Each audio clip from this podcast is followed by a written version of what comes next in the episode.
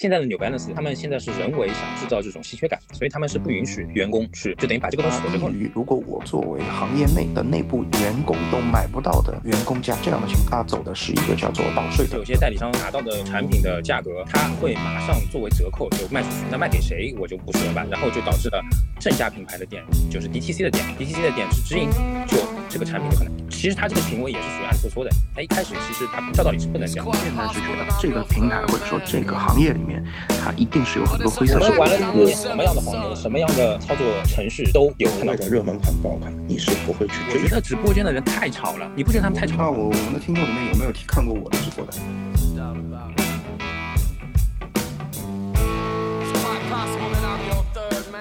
嗨，大家好，欢迎大家收听博物，我是江水，我是 Ben。博物是一档潮流类 podcast，每周我们会挑选一些时下潮流类及热门话题，并结合我们相关行业从业多年了解的内幕进行观点分享。如果你也感兴趣的话，那就快点关注我们吧。博物多闻，无有他起，只是恰好。下面就让我们开聊今天的话题吧。我们今天的话题呢，最近最火的这个双十一购物节的事情。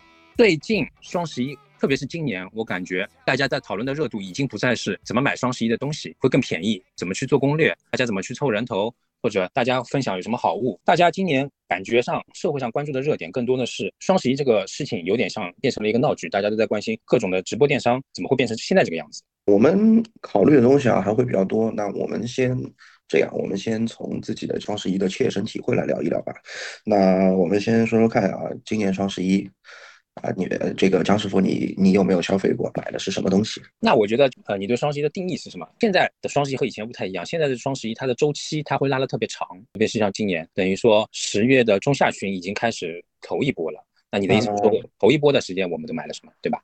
按照我的这个我们公司的这个双十一的周期啊，我们是十一月几号？十月一号还是二号就已经开始预售了。所以其实你从十一月开始，十一月一号开始到。呃，十一月十一日当天，其实都能算是双十一周期了。你可以说说看，这段时间你在网络上购买了什么东西？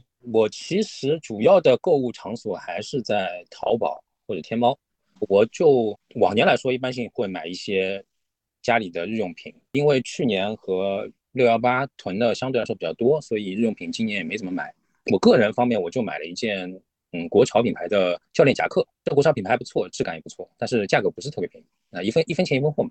好的，那我说一下我自己的消费吧。我没有在淘宝，也没有在抖音，也没有在京东，我是在海淘，呃，亚马逊买了一件，买了一个橄榄球的产品鞋子，因为它这个品类国内没有嘛，所以所以我在亚马逊买了一个。现在现在亚马逊也有。也有跟进国内这个双十一的事情吗？完全没关系。你只是借这个借这个由头，正好赶上这个时间了吧？其实你说实话，我也没有特地去掐在这个时间去买，只是正好之前鞋子打了一个赛季了，我突然发现它那个鞋子内衬破了，可能撑不了多久了，鞋面也也有一点松弛了，绑不住脚了，我们准备换一下嘛。它有便宜吗？价格可能跟国内原价的足球鞋差不多吧，但是可能我买的是那种球员版的，就是同样价格我能买到球员版的，便宜的也有，但是便宜的它可能那个鞋钉啊之类的，它不太适合国内的人工草的情况。那我那我我还有个问题啊，关于说你买的这个教练夹克，它是否有电商的优惠？是肯定有的，因为我前面说了嘛，因为他们它对于一个国潮品牌，它不算一个中低端的国潮品牌，可能你如果从普通点的，不能说普通点的，一般性便宜的。教练价格可能一两百你就能买，那我那件可能是原价到五百多，它是双十一的时候是便宜了七十几块，反正四百四百四百二十几块钱买的，这价格那么硬挺吗？他们的东西从我买下来的情况，我觉得他们面料啊、做工啊，还有设计上面都还不错，所以价格不是特别便宜，所以我也是比较省的人，所以我基本上都是等六幺八双十一就他们有折扣的时候我才买的。OK，那那那我我还有一个问题啊，关于说这个双十一买东西是否？在这个期间买东西，你会是否一定要去追求折扣？这个问题就很奇怪。其实我安利大家一个东西哈，叫做一淘一个软件，它是淘宝旗下的。这个软件怎么说呢？我们如果长话短说的话，它就相当于一个可以返佣的。你如果在一淘上面，你它首先它是正规的哈，你如果在淘宝上面或者天猫上面加入的购物车东西，它都一淘里面会同步加进去的。那你在淘里面加进去东西之后呢，它会有一个返现的，就相当于直接是返现成支付宝里面的钱给你的，哦但你个人收获到一定周期里面，他才给你。对于我来说，可能因为我们网购的时间够长了，我买的一些东西，我加的一些东西，我会挑店的嘛，因为同样的东西，嗯我加的大多数的东西，它都是返利很低的。那其实我也可以跟大家说一下，如果你平时有加一些东西去一条看，如果它返利的钱特别多的话，就说明它的水分很高。那由于这个国潮品牌它就一个店铺，所以也没有说我可以找到别的地方，它它其实有返一点钱，说明还是有一定的那个折扣空间的。所以其实你的消费观念呢，我觉得怎么说啊，就是你会觉得要买有一些性价比的东西。这个性价比当然是在啊求质的情况下，它我们去想办法能有一些小的折扣就 OK。所以你也不是说特别说我要把这个这个东西价格打到很低很低才会吸引你，是不是这么个逻辑？是的啊，特别是我们长大以后，我始终嗯认为嗯长到多大以后，呃相当于其实我对东西的呃不能说性价比，就是质质感的追求，可能是要到我快二十七八岁的情况下。我觉得你买一个东西，差不多。就比如说你买一个，我我老婆就特别，我举个例子啊，我老婆特别喜欢，因为她们女孩子嘛，特别喜欢买这种三四块钱，就个十块钱里面可以包邮的那种手机壳，你知道吧？嗯但是对我来说，我买的手机壳永远就是我使用手机壳的周期非常长，我一个手机我只用一个手机壳，那我这个手机壳肯定是买最好的，也不能说最好，就是肯定不会特别便宜。我始终这边在在安利大家一个手机壳的品牌，但是如果大家不太喜欢这种有点像呃？不也不算直男系，有点硬核的那种手机壳，嗯，有可能没有人不太喜欢吧，反正就是叫叫 UA 级，叫一个类似于反正三防的可以防摔的，我就觉得特别好，因为对我来说，它即使可能三百多块钱一个，但是我整个周期，第一个它比较好用，第二个它材质也挺不错的，第三个我整个周期如果摔坏一次屏幕的话，那我这个钱就已经可以值回来了，所以对我来说。一般性就是可能还是希望买一些长期使用的东西，我基本上都是买一些相对来说不是特别便宜的。是的，以前可能我也有这个习惯，感觉面子工程，感觉看上去差不多有这个功能，就尽量挑一个便宜的。但是呢，也就是随着这个年龄的增长啊，跟经验的增加啊，越发的觉得买东西这件事情确实就是一分价钱一分货啊，你不要想在低端的市场价格里面找到你所谓的高端产品，它一定是有瑕疵的。我插一句哈，嗯就比如说我们返回到球鞋的事情，球鞋有一些鞋子是以前我们叫做减配或者叫做减版，对吧？那对于我们以前可能穷的时候，或者说经济实力没有这么富裕的时候，可能我们会想去找一些平替。但是当你真的可能有经济实力，或者说能够买到呃定配置比较丰富的这个球鞋配置的话，你买回来做对比，或者说我这样讲，当你买了减版之后，你还会想，我是不是那时候索性加一点钱买一买一双这个完整版的会更加好？就包括一些配色也是的，你像同样一双鞋子，有些好看一点的配色，我们不说限量的配色，我们就说比如说就说 New Balance 嘛，一般元祖灰和海军蓝通常都是最贵的。但是有一些奇奇怪怪的彩色的颜色，它就会相对来说便宜一点。但是你有时候会想，哦，那我就买便宜点嘛，可以差差个两三四百的，有可能。那最后你穿到身上的时候，你会感觉其实没有元祖灰和海军蓝百搭。那你那时候是不是会想，我索性那个时候咬一咬牙就买稍微贵一点的，可能你还会更加喜欢一点，穿的时间更加长一点。其实我觉得啊，那我们继续聊关于这个双十一这个球鞋，包括关于双十一这个这个节日的问题。那你刚刚说到这里啊，我突然有一个印象，因为球鞋这个圈子，这个市场，我们之前两集就跟之前一集就已经说过，它是有一个高低起伏的，它有一个溢价的时期，它也有一个很便宜到来折扣店的时期。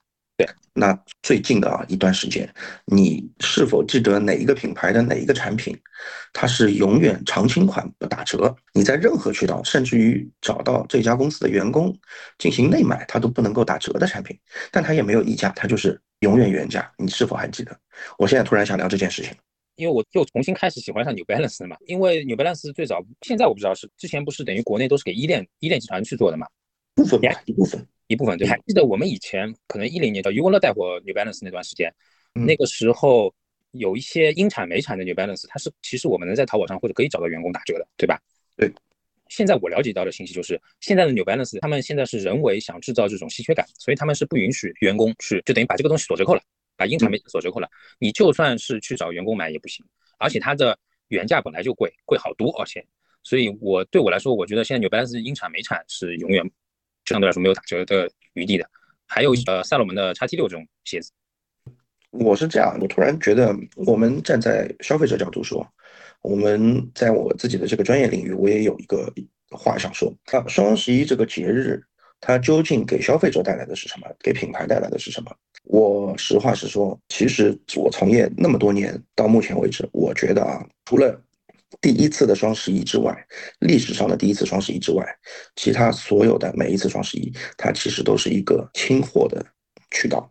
对，那给我印象特别深的是什么？Converse，Converse 它那个七零 S，Chuck Chuck Taylor，对，它就是那个经典款的那一双高帮的。它那一款鞋在接近两年的时间里面是不允许折扣的。Sneaker 最最最火的那段时间嘛，甚至有有一段时间很滑稽的，有些门店还要黑色的 Chuck Taylor 排队去去。一人限购一双嘛。反正对于我们这种玩了很久的人认知来说，这个是非常的 觉得挺离谱的一件事情。那我要这么说啊，其实像这样子的常青款，并且数量比较大的款式，它能够坚持原价销售，连员工折扣都开不了。或者是说，他连电商节日都不参加，依旧坚持原价，那这个产品其实对于品牌来说是好的。第一，它守住了品牌的调性；第二，它带来了足够的利润。要知道一件事情啊，目前我们每个品牌进行双十一的活动，它会耗费非常巨大的人力和财力。举个例子，你目前双十一在平台上看到某一双 AJ 的球鞋吧，它可能原价是一千九百九十九块，它现在双十一做到了四百九十九块。那除了它四百九十九块的价格之外，你要知道，可能 Air Jordan Brand 它还会有一个 Ecom 的整个公司的 team，它还要花钱请第三方来进行直播以及仓储等等等等。所以，当一个啊已经折扣的产品还用了非常复杂的方式去进行销售的时候，那这个产品对于公司来说，它的利润是很薄很薄很薄的。那对于我个人来而言啊，我是不愿意在这样子的折扣产品上再去花那么多的精力的。我宁可去把这个钱、这个成本花在我们高单价或者是啊我们这所谓的这些原价的产品上面。但是哎，我回过来，我作为自己作为消费者，我承认啊，在我大概年龄在二十五岁以下的时候，双十一主打的价格战是非常能够吸引我的。但是经过两年到三年的双十一之后，我自己的内心的拿到货之后的退货率啊，我为什么要说我内心的退货率？是因为男人嘛，总归是比较嫌麻烦的，对吧？有的时候你买到一件产品，觉得马马虎虎，但是心里面即使有点不舒服啊，可能也不会去退换了，就可能就穿着就穿着就穿着，或者已经开封过的包装就开了，对吧？也也不要去再纠结这件事情。但是过了过到二十八、二十九岁，也差不多是个年龄的时候，你越发会觉得，哎。首先，我前两年买低单价的东西，打折比较厉害的这个东西，呃，最终我我的内心是不是特别特别满意的？所以我首先会撇掉这个低单价的东西，我就去买高单价的。高单价的东西一买，哎，到手上它如果又是不合适的，那这个时候我就差不多百分之一百就会选择去退货，并且对双十一这样子的节日就开始抱有一个问号了。那为什么说我后期会一定选择退款？因为我买的东西它单价高了呀，对吧？啊，这个其实就跟拼多多很多便宜的东西，就是两三块钱你都不高兴退。对呀，我一定是到可能七八百、八九百、一千多的时候，我但凡有一点不满意，我就肯定是立马退掉。我们又要说了，到了二九三十这个年龄的时候，现在能看上一件产品，我为什么一开始就问你的？这个产品一定是我关注了很长时间，为什么一定要在双十一的时候去买？因为你会发现，它即使到双十一也没有任何优惠活动，那早买晚买不如就一起买了，大概就是这么一个心态。甚至于说，你就像我，其实就是很佛系的，我就是手上的东西正好在这个时候用完了，用坏了，我得换一个新的了，恰巧就挤在这么一个时候。对。有很多东西，我老婆像她喜欢把一些东西先加好购物车，然后等到双十一再买。我通常来说，比如说我想买洗面奶，那我洗面奶用完了，我就再买一瓶。我如果正好恰恰巧。碰上购物节，六幺八、双十一、双十二，那便宜点就便宜点。如果没有碰上，那我对我来说刚需我也是会买的，但是我不会为了可能说我计算好我一年我可能需要用到几瓶洗面奶，那我会一次性给它买掉。我觉得这对我来说是理念不太一样，我喜欢一一次一次买。所以怎么说呢？这种硬的刚需啊，我就觉得不用等这个，特别是这种这种日期。所以呢，我觉得啊，双十一什么产品最赚钱？就是有的没的卖。我来我来给你给你们说一个挺有意思的故事啊，大家是不是还记得以前我们？这个吃泡面，男生嘛，肚子饿，对吧？以前可以选择的夜宵不多，无非就是方便面。方便面多少钱一包？还记得吧？方便面你要看什么方便面？那便宜这样，就是统一红烧牛肉面，一袋五包的那种。我记得以前最便宜两三块钱一包吧？对，两三块一包是十块钱嘛，对吧？十块钱一个家庭装就是五包嘛。然后看有时候有活动嘛，送个碗，对吧？对对对。那你有没有留意过最近关于这种速食类的夜宵的这个市场？没有怎么了解。真的没有吗？没有，我很少吃泡面，我吃泡面也是吃农经。那我问一下，你老婆有没有买过螺蛳粉？我不允许她买螺蛳粉，因为我受不了螺蛳粉的味道。那那那那啊，我们来换一个这个说法啊。现在的这个夜宵市场，关于这种素食类的这个市场变得非常的丰富啊。我们家另一位呢，他不爱这种口味比较重的食品，所以呢，我们家的螺蛳粉是他买来的。你知道现在一包螺蛳粉的价格在多少吗？我盲猜一下啊，我觉得你这样问我的话可能会比较贵，十几块钱一包。对，十五块左右一包。因为里面的料比较丰富了。没错，你说的也对。那么我。前段时间，我我我我最近减肥啊，吃的东西相对会比较健康一点。那我觉得能够达到口味又比较好又比较干净的配配料的，有一个火车头的粉，不知道你你听说过没有？我听说过的啊，就是一颗牛肉丸、牛肉汤再加那个粉，就买了那个。那很很很巧，在那个盒马里面也有。我呢也纠结了半天，在之前也一直看，它大概一盒里面有五包吧。没有打折的时候，好像是一百来块。突然有一天我去了，我看到七十几块，我二话没说就买了。结果他又送了我一包香港的肥汁米线，合下来等于七十六块，给了我六包，折下来一包也就十几块钱了。这个时候我觉得好划算呐！我买完之后，我就回家，我就在想，我为什么会觉得它便宜呢？我现在跟什么东西去做比较？我现在在。正常我工作的地方啊，也不说市中心，你去吃一个越南粉，一个牛肉丸的越南粉，底价三十块，差不多啊。我现在在超市里，它打完折，十二十三块一包，它里面也有纯牛肉的那个牛肉丸，对吧？配料也很干净，你想十几块，确实是便宜了。哎，但是你有没有想过，夜宵不吃会更健康？你这 说了跟没说一样。你别管这个说的就当没说一样，我当中就犯了个错误，这个错误就造成了我刚刚说的，现在的所谓双十一市场，其实卖的最好的东西就是吃的东西，但这个吃的东西它并不是你一定要吃的小零食嘛，啊，所以对于现现在这个市场商家来说，我们理性的去分析，就是这些你实际用不着的东西，它反而是卖的最好的，也有点道理。我刚刚说了一个很冗长的故事，我内心的去做比较，对吧？我去跟。那种现场能出的啊，三十多块的去比啊，这十几块真的是便宜啊！我刚刚说的这个话术，你你都认可了，十几块，嗯，确实不错。那你没想过这个东西你不要吃呢？对我来说，我是不会买这种东西的。那我问你，网上消费最近你有没有买过什么食品？你你说的网上消费是指是指淘宝、京东这种吗？还是淘宝、京东、抖音？几乎没有，我不在不太在这个上面买吃的东西。我再跟你说啊，我前段时间特别还不也也算吧，买的特别多吧。我买了什么呢？我为了减肥，我不是买减肥药，我买了减肥食品啊，海藻。就那种凉拌的海藻，日料店里面那个海藻，我知道还有什么魔芋。然后第二个买了买了啥？你可能想不到，你们家狗吃的什么东西？鸡胸肉干，那能好吃呀？我跟你说，我买它当时的目的是什么？我晚上嘴巴馋，我想吃夜宵，但是我想买吃不胖的，就吃下去能打打牙祭，但是呢，它不会让你长肉。我就搜，我就想鸡胸肉这个东西肯定它不长肉，对吧？搜着搜着，它跳出来一个产品——鸡胸肉干，你可以把它理解为烤的非常非常干的。肉跟这宠物吃的那个一哎，对对对对对，我当时我当时觉得这个产品的这个跟宠物的这个重合率啊，让我觉得内心比较不自在。但是为了安慰自己呢，我就买了一个比较特殊的口味，它叫藤椒味的，可能不能吃辣的东西。哎，它给我的味蕾也有点刺激啊。藤椒它其实是比较清爽的那种辣，我不喜欢吃麻辣的那，我不喜欢吃那种油的那种辣，我我我我不太喜欢。有一天到货了，就在一个人在那里啃，深更半夜，结果我们家另一半出来就看到。你在吃什么？说这个减肥垫吧垫吧，夜宵，嗯，鸡胸肉干。他很诧异，他说这不是狗吃的吗？我说也对，狗也吃，但是呢，这个是给人吃的。他特别不理解，很随手的拿起了一块，也在那里啃。很快，我买了两大包，大概没过一个礼拜吧，全给消灭了。我当时买这个产品的时候，其实很纠结，为什么？因为它这个东西呢，价格也不便宜，不便宜的。只要所有打着健身旗号的任何产品，不光是食物，还还是用的东西，都不会便宜的。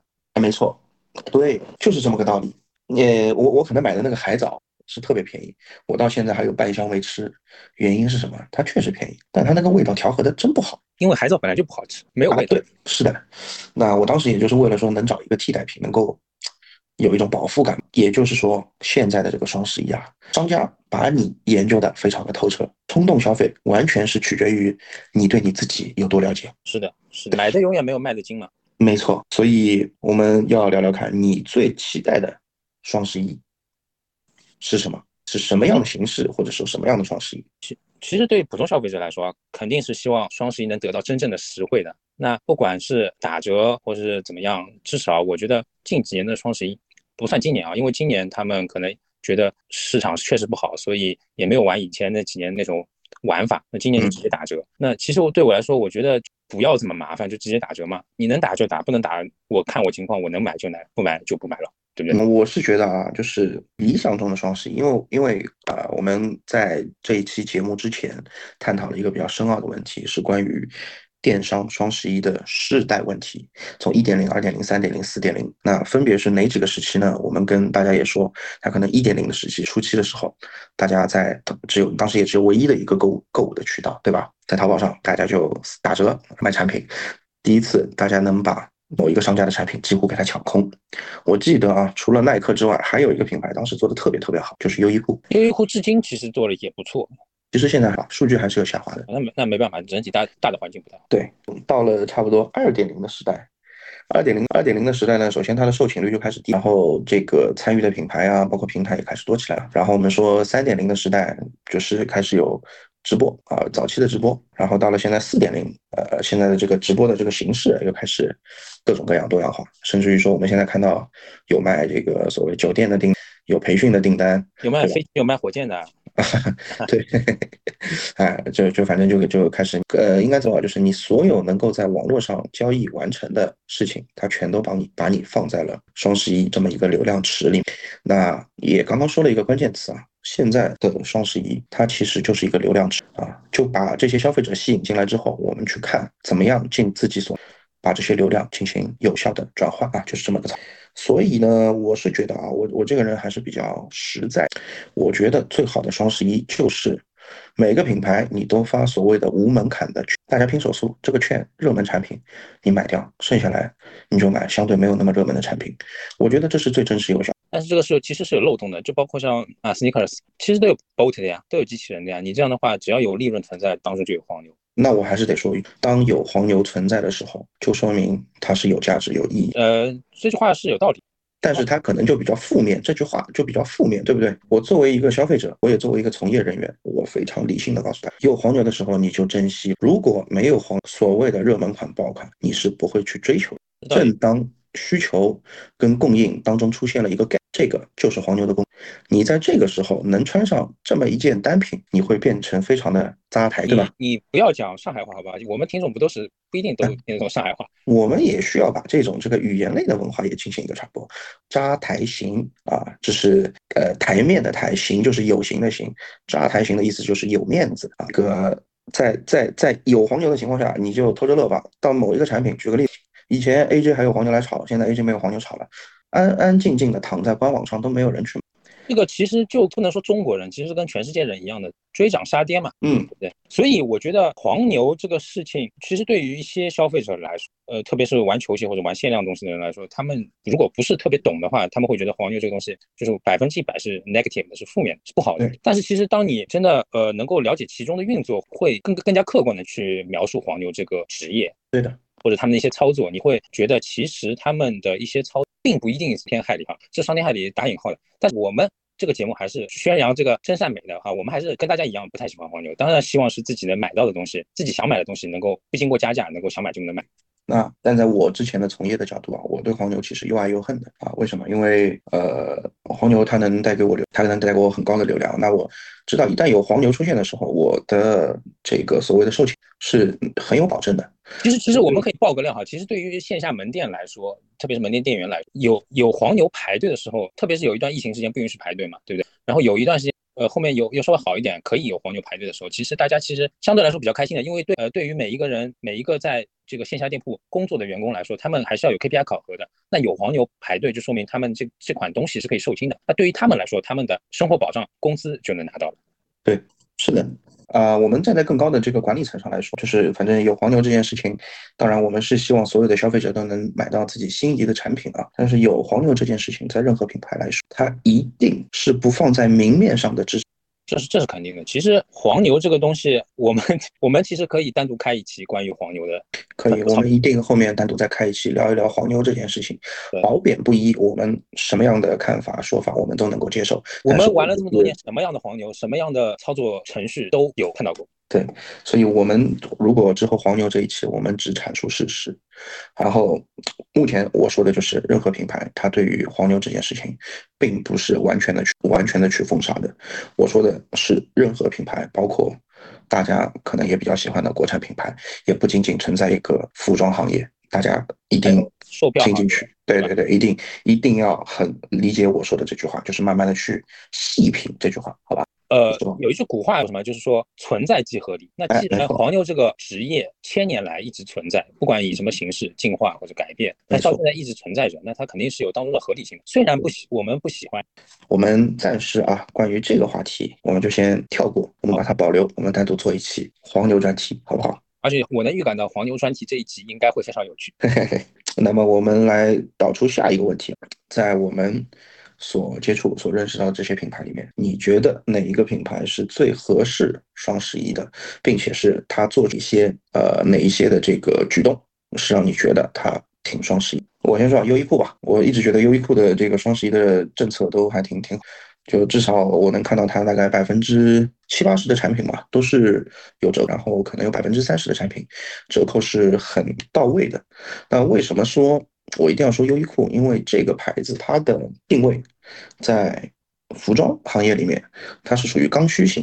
它的比如说我我一直要替换的 T 恤啊，这个内衣内裤啊这一些，它可能就是就正常来说穿个一年左右就换新的了。那它就是可能面料啊主打比较呃时尚感的是会有一些，但不是最强的那种。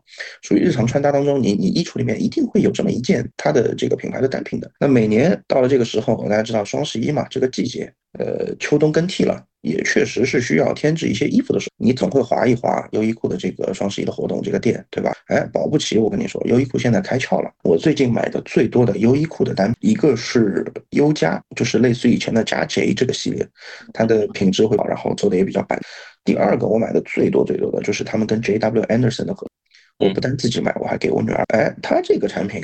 也能做活，所以呢，这就是我觉得说它也不，它双十一确实能打折的，它尽量都打，都去打。可能库存就是每个 S 个量不是特别深，但它一定会打。你挑来挑去看来看去，你总能捡到漏。所以我觉得啊，这个是我觉得最双十一或者是说双十一双十一这个电商节日里面做的最好的，而且它是没有什么花里胡哨的。我现在特别讨厌什么都什么券的叠加，这个算法那个算法特别头疼，因为我根本不可能去叠加其他产品。我可能一个品牌顶多就买个一件，到顶到顶，跟朋友一起拼两件而已。你让我拼个什么三四件、四五件、五六件，不可能，对吧？对，这个其实就是它的这个双十一这十多年，应该有零九年是第一届吧，十多年了，差不多吧。玩法是在不断的复杂化的，我觉得。对，他是想通过这种复杂化的方式去让你买更多，然后让你不知不觉当中，你也不知道你这个东西具体花了多少钱，看起来好像很便宜。对的，这个其实就跟我老婆一直喜欢。跟我说，我买一送，我一直反问他，买一送一又不是送你，买一送一还是要付钱的，对吧？你要看看到，其实冲动的同时，你要看到其实背后的很多东西，他他这个逻辑放在那边，他其实是想加害你的，我觉得。好，那那你来说说看你。我其实我这个人对于品牌其实没有特别大的追求，嗯，所以我没有特别中意的这个品牌会一直常买。我就是基本上我看到喜欢的东西，我不管它什么品牌，只要价格合适我都可以买。我不会不太会追某一个品牌。其实要不是可能因为我们以以前有朋友在 Nike 或者有爱达斯的朋友，对吧？或者有在潮流圈做的朋友，我其实也不太会，特别是二十七八岁之后，我不一定非要买 Nike 跟阿迪达斯的。你我对我来说我哪个便宜？你说如果李宁这款鞋子。不不单指你要国产的，或者说就回力吧，对吧？回力，你如果是出了一款不错的产品，价格也不错，我觉得它值这个价格，那我就会去买，我不会不太会追求某一个品。是的，嗯，反正双十一目前来，对，可能对于我们两个来说啊，没有特别集中的一个消费的一个。一个对吧？我近几年，特别是疫情之后这几年，我觉得也不光是疫情之后，最近其实也有大家在讨论，就说感觉这个双十一开始了，好像没有，然后购物车好像也挑来挑去，也挑不出什么自己特别中意的东西，除非是刚需。比如说我二零年结婚之后，想添置一些这个家具啊，或者是电器啊，没法，那你只能肯定谁都知道是在双十一的时候肯定是最便宜的，那只能购买。那平时如果没有特别刚需的东西，那其实没有什么大的区别。对的，特别是现在有，我虽然不用拼多多哈，我很少用拼，特别是现在有拼多多这种情况下，天天低价。有什么区别？天天都是双啊！聊起双十一，我还要聊一个冷知识，就是你有没有发现，其实呃，京东、拼拼多多很少提双十一这两个字，是因为天猫在双十一产生之后，是阿里巴巴在双十一产生之后，他把双十一所有下的这个都注册掉，都不允许。对呀，啊，所以其实我跟你说，这个现在越来越反感这件事情的原因是什么？首先，它只是某一个平台的啊想出来的这么一个清库存，或者是说，呃带节奏的这么一个节日，没想到把所有平台都往这个上面靠。那原本我们去追求的一些这个娱乐或或者说是快乐的这个平台啊，就比如说抖音啊，这它在去年就是以电商为主，到今年才开始有一些这个所谓的这个政府或者是这个国家决策方面的不支持了，所以它才又转。到内容跟达人这方面来。说到抖音这个事情，我插一句哈，我最近有在看新闻，说印度尼西亚抖音的海外版叫 TikTok 嘛，因为呃，它在这个海外版的 TikTok 里面也有一个卖货的这个，然后印度尼西亚说准备把它是是是不是谣言啊？是说准备把它封掉的，因为他们认为他们他这个社交是社交，购物是购物，你两方面如果牵扯到一起去，就有一点误导性，并且他从他们国家的角度来说，我觉得他们国家这这个角度也对的，就是他们印度尼。是像我们很多小的产业都是靠线下的这种小的作坊或者小的产业去支撑的。如果你境外的电商对它影响太大的话，那他们自己国家的人可能就没有饭。站在这个中立的角度，我是觉得没有什么问题。呃，我觉得也没问题，因为呃，一旦呢，因为电商这个东西它一定是挣钱的，目前来看啊还是挣钱的。但是当一条路啊，它的监管也好，还是它的热度也到了一个。每个人他的门槛其实很，就是这个门槛很低的事情，就是很多人都冲进去都来操作这个事情的时候，它一定会带来很多反面的效果。所以我现在是觉得这个平台或者说这个行业里面，它一定是有很多灰色空间。所以我觉得暂时的去停一停一定是好。我我我我不知道你是否，那我再来说一个关于这个双十一的这个所谓这个灰色空间呢，它其实所谓的破价。大家很很好奇啊，其实我也很好奇，什么叫什么叫破价？破价就是首先它破了这件商品在双十一之前所有平平台上的历史最低，然后我再给它一个更深层的理理解，它低于如果我作为行业内的内部员工都买不到的员工价，这样的情况，它走的是一个叫做保税的流保税的流程。没，举个例子啊，比如说某一个品牌的经销商，他拿货的时候已经是拿了经销商的折扣。如果你的数量特别大，那可以再跟公司去。那他做的是什么？他是从国他国外的经销商当中可能会有一个汇率的，其次他再走了一个保税的流，所以它的价格会比国内经销商的一手的价格拿出来会更便宜，便宜到令人发。你是指的是品牌方，品牌方的官方旗官方旗舰店对吧？它其实并不是某一个品牌方的官方行为，而是某一家贸易公司的行为。所以啊，当然，比如说我我我我我举个例子啊，比如说李某某一个。呃，某一个平台上直播，他五四三二一，今天我的这个价格是前所未有的，消费者看到的确实是这个。但是你要知道，比如说他今天卖的是一个某某品牌的化妆品，他这个价格比国内经销商的任何价格都。但是你要知道，这绝对不是经销商的行为，这是某一个贸易公司挂在他的直播间下面去卖的这么一个行。他拿来的价格是国内绝对拿不到的，但是他这样的做法其实是损害了地区性贸易的正规的流程，或者是说损害了这个地区销售的这个平衡，其实是扰乱市场。我再往深的去讲，可能这几家国内的经销商以后再也不会跟这个品牌进行合作了，因为有人能拿到，就是有人能在国内销售比他们拿货更便宜的产品。呃，是的，我们公司其实在。呃，柬埔寨、东南亚那个区域，其实卖的价格比在国内贵很多。那么，其我们下面的代理商就会有一些不不正规的操作，就是串货，所谓的串货，串到那边去。然后我们公司 leader 就开始找我们中国去，然后就讨要这个数。所以其实是破价的这个行为并不，因为其实每一个区域都是会有我们所谓的这个控价，它是有一定的平衡性的。其实这个之前不是李佳琦本人的直播间，李佳琦旗下的直播间之前有一个网红，他是带了一个 YSL 的什么什么话，然后好像价格反正还哦不也不是问题，就是人家讨论的是这个网红的带货风格有点奇装异奇装异形，就奇有点奇怪，不太符合 YSL 的调性。然后后来 YSL 品牌方就出来澄清了，他说我们官方是没有和他们合作的。那后来说就是可能是某一个代理商或者是拿到的货去给他们去和他们合作的。对。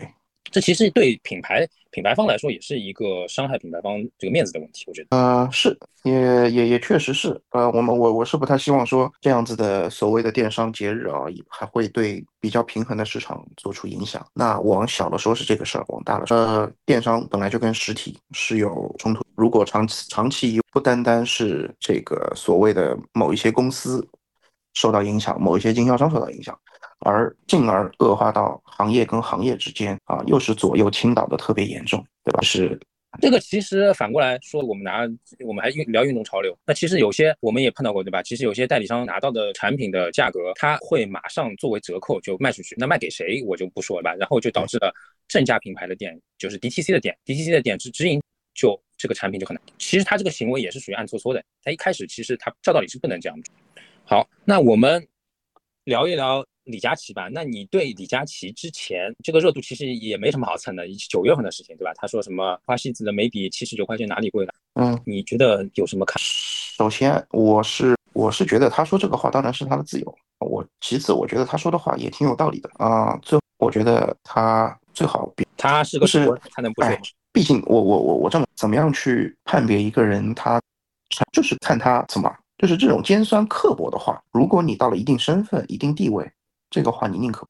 我觉得他，因为他其实已经大家众所周知嘛，他其实已经实实现了阶级跃迁了，对吧？对，所以他到了这个位置之后，他实际上已经有点忘本了。啊，没错，他觉得我这么有钱的人，我还来服务你们，这七十几块钱对他来说，其实根本连一顿中饭都没有，不算什么。啊，他其实忘本之后呢，他就会做出这种很多很奇怪。呃。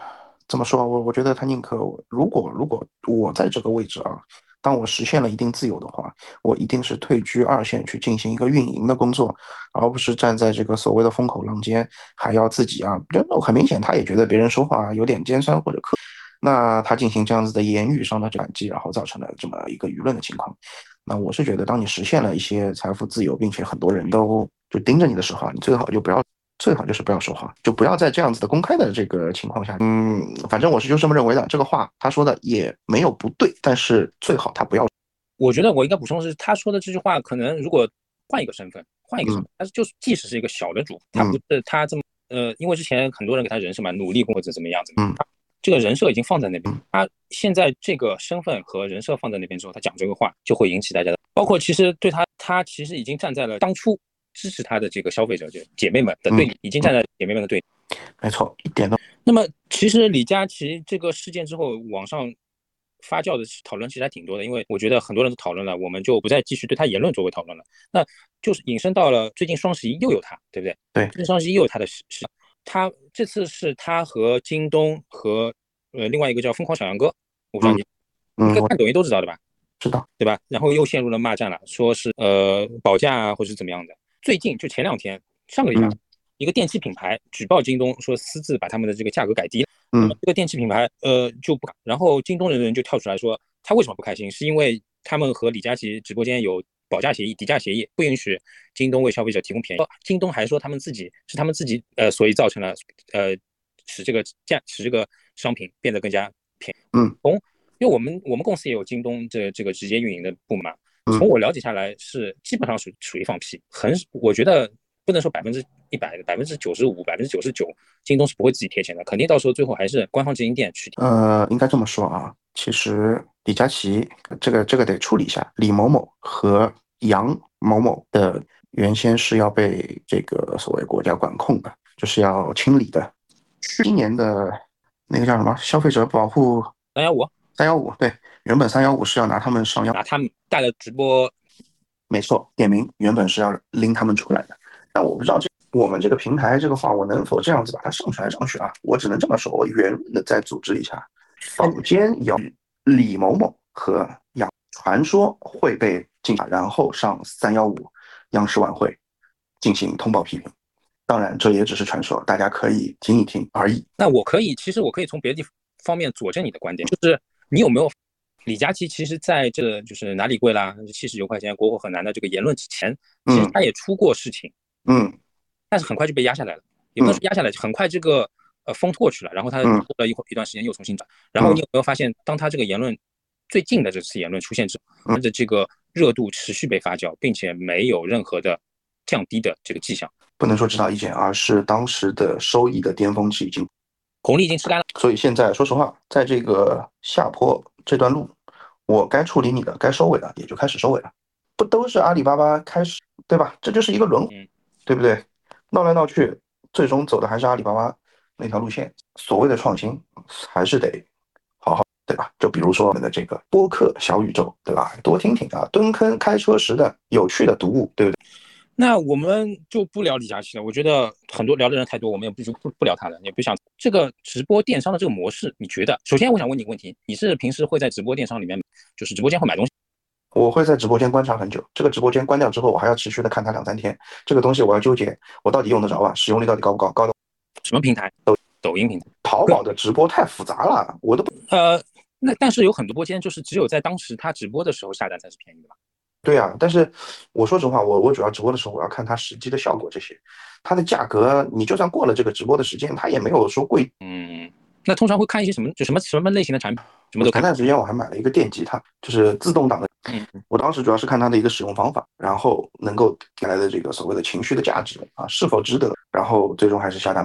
它就相当于是个电子乐器了。对啊，嗯，现在这种奇形奇形怪状的吉他，嗯，对于我们玩吉他的人来说，这个是大逆不道。我觉得还好，挺好的这个东西。对，对于普通对于我们这种成年人来说啊，对。那我首先我说我问你哈，就是我是从来不看直播，我只看过一个人的直播，在并且在一个人的直播间下过单，那就是罗永浩在首次买了一个什么东西来着，我忘记了。然后我平时也是不看直播间的。嗯，我觉得直播间的人太吵了，你不觉得他们太吵吗？很吵。我我有幸，我不知道我我们的听众里面有没有看过我的直播的，好烦呐，真的。我我我主要是去当时是去。接这个我们品牌里面的比较高端的，呃，可能公司的老板想让我去给这个直播间的观众去讲一些品牌的故事，这其实是需要一个比较安静的一个环境。就是 我这个人也比较真实啊，可能大家以后听久了也好，就是我真的在发倒数三二一上小黄车的那个时候，我差点笑出来，我差我真的差点笑场。到最后我我会变得很紧张的是什么？我不紧张给大家去讲故事，其实我还是挺享受的。这个，这个小宇宙这边啊，我现在录音，然后我现在在讲故事，我其实挺享受，可以很慢、很慢条斯理的去跟大家去讲。然后我们老板给我的自由度其实也挺高的，你的时间也不用特别的去 block，你就讲该讲的讲完，然后就可以了。那我原本理想当中的节奏也是，我管我讲故事，你旁边管你这个售卖行为，对吧？你不要让我插播太多的口条。结果呢，就是也没办法，真的没有办法脱离这个目前所谓的中国式的这个模式。他有很多口条当中要我去插播，我插播口条会一下子打乱我要说话的那个思绪。嗯，呃，总的来说效果还不错啊。反正当天要卖的这个产品其实单价还蛮高，一千三左右。然后也是篮球类的这个篮球，呃，反正我五四三二一刚数完这个产品，就反正已经都卖完了。当然我也不知道这个事情到底是不是有那么受欢迎，我当时也挺怀疑，也挺质疑自己。呃，结果上来看还不错，但是当中这个流程吧，就是太模式。说实话，如果真的想要在某个平台上改变平台原有的这个形象，还真的是要打破平台固有的这个模式。比如说什么啊，五四三一上车啊，东西，哎，小我真的是搞，我有时候搞不懂这个到底是谁发明的。说杭州戏嘛，明白了吗？不是，整天整天这个直播间上打了鸡血，真的呀，我都没想过说，我说完一句话还有个人帮我捧哏的，你知道吗？肯定要捧哏，不然不会混冷场的。直播间一定要热闹，人家其实很多人看直播间就是个陪伴感，另外一个就是。找点乐子，呃，其实你这个模式就特别，我不知道你有没有看过，就是那个新东方，就那个男生，那个男生的那个老师，我突然忘记他叫什么。你要，你要，我作为从业人员，我也作为上过直播的人，很广为的，我会去把所有的直播类型都去看一遍。